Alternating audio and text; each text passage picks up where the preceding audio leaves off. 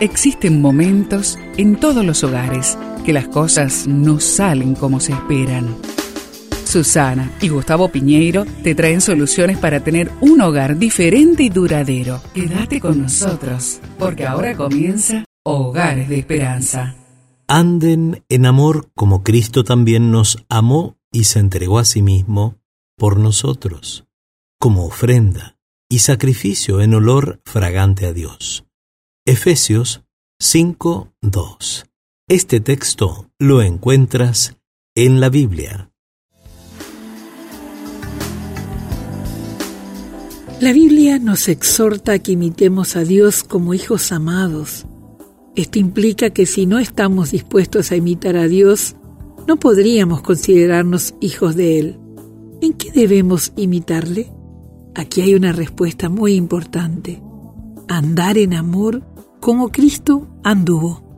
Dios espera de nosotros que caminemos constantemente en amor. ¿Qué significa eso? Entregarnos a nosotros mismos por los demás, sobre todo por nuestra familia. Podría ser difícil por lo cerca e íntimo de las relaciones familiares, pero esta es la voluntad de Dios. Para Dios es muy agradable que amemos constantemente a todos sin importar las diferencias que puedan surgir en nuestra vida cotidiana. Ese amor lo considera como una de las ofrendas de olor fragante más excelente que le podamos rendir.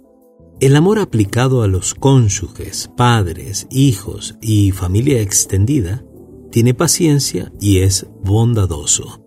El amor no es celoso. El amor no es ostentoso, ni se hace arrogante no es indecoroso ni busca lo suyo, no se irrita ni lleva cuentas del mal, no se goza de la injusticia, sino que se regocija con la verdad. No hay duda de que para amar así necesitaremos a Dios y toda la ayuda de su Espíritu Santo, porque todo en nuestro alrededor competirá contra este anhelo del Padre.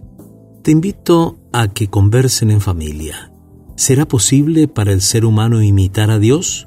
Conversalo, piénsenlo. Caminar consistentemente en amor es un desafío, pero con la ayuda de Dios lo podemos lograr. Te invito a orar. Amado Dios, perdóname por no haber sido consistente en el amor. Reconozco cuánto te necesito para vivir la vida como la vivió tu Hijo amado. Y Señor, te lo pedimos juntos, en el nombre de Jesús. Amén.